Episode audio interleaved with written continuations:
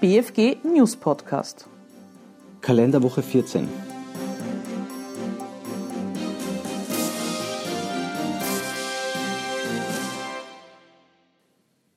Abzugsfähigkeit der Kosten eines Universitätsstudiums. Eine Steuerpflichtige absolvierte ein Ferialpraktikum beim Pharmahandelsunternehmen und begann danach ein Pharmaziestudium in Budapest.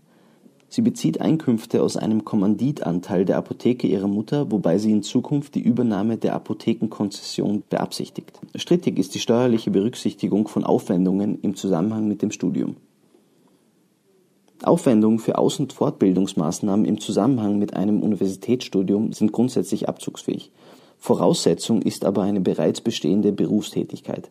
Aufwendungen für eine Erstausbildung ohne gleichzeitige Berufsausübung sind nicht abzugsfähig.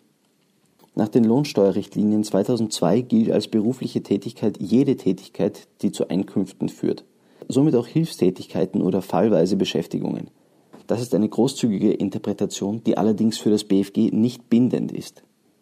Nach allgemeiner Auffassung wird eine einmonatige Ferialpraxis nicht als Berufstätigkeit wahrgenommen Demnach ist das einmonatige Ferialpraktikum der Steuerpflichtigen im August 2012 nicht ausreichend, um einen Veranlassungszusammenhang mit dem Universitätsstudium herzustellen. Bei Ferialpraktika steht der Ausbildungszweck im Vordergrund.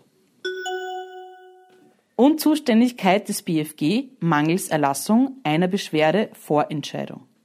Zu einer Entscheidung ist das Bundesfinanzgericht im Regelfall nur dann zuständig, wenn zuvor bereits die Abgabenbehörde mit Beschwerdevorentscheidung entschieden hat und dagegen ein Vorlageantrag erhoben wurde. Im gegenständlichen Fall kam daher eine Entscheidung durch das BFG mangels Vorliegen eines entsprechenden Vorlageantrags als Reaktion auf eine zuvor erlassene Beschwerdevorentscheidung nicht in Betracht.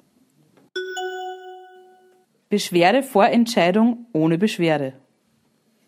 Gegen eine Beschwerdevorentscheidung kann innerhalb eines Monats ab Bekanntgabe ein Vorlageantrag gestellt werden. Der Vorlageantrag hat die Bezeichnung der Beschwerdevorentscheidung zu enthalten. Die Erlassung einer Beschwerdevorentscheidung, obwohl keine Beschwerde vorlag, bewirkt eine Rechtswidrigkeit dieses Bescheides infolge Unzuständigkeit des Finanzamts.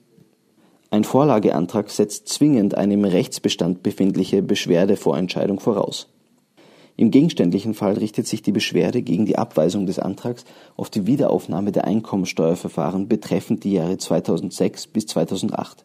Eine Beschwerde gegen den Einkommensteuerbescheid 2007 wurde nicht eingebracht. Dementsprechend lag der Beschwerdevorentscheidung keine Beschwerde zugrunde. Die Beschwerdevorentscheidung vom 6.7.2015 ist daher durch das Bundesfinanzgericht zur Herbeiführung eines rechtsrichtigen Verfahrenszustandes ersatzlos aufzuheben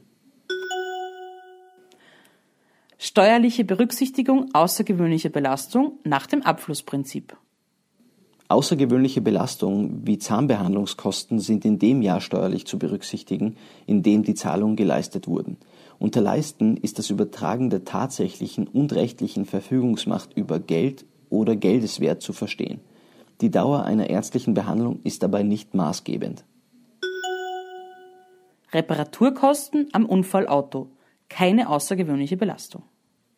Folgekosten eines unverschuldeten Verkehrsunfalles, wie etwa die Reparaturkosten für ein havariertes Kraftfahrzeug, sind grundsätzlich von der Kfz-Haftpflichtversicherung des schuldtragenden Unfallgegners zu decken. Der Geschädigte hat grundsätzlich Anspruch auf diese Art von Schadensersatz durch den Schädiger und durch dessen Versicherung Insoweit der Belastete von der Geltendmachung eines Schadenersatzanspruches Abstand nimmt, kommt die Berücksichtigung einer außergewöhnlichen Belastung aus dem Titel der selbstgetragenen Kosten mangels Zwangsläufigkeit nicht in Betracht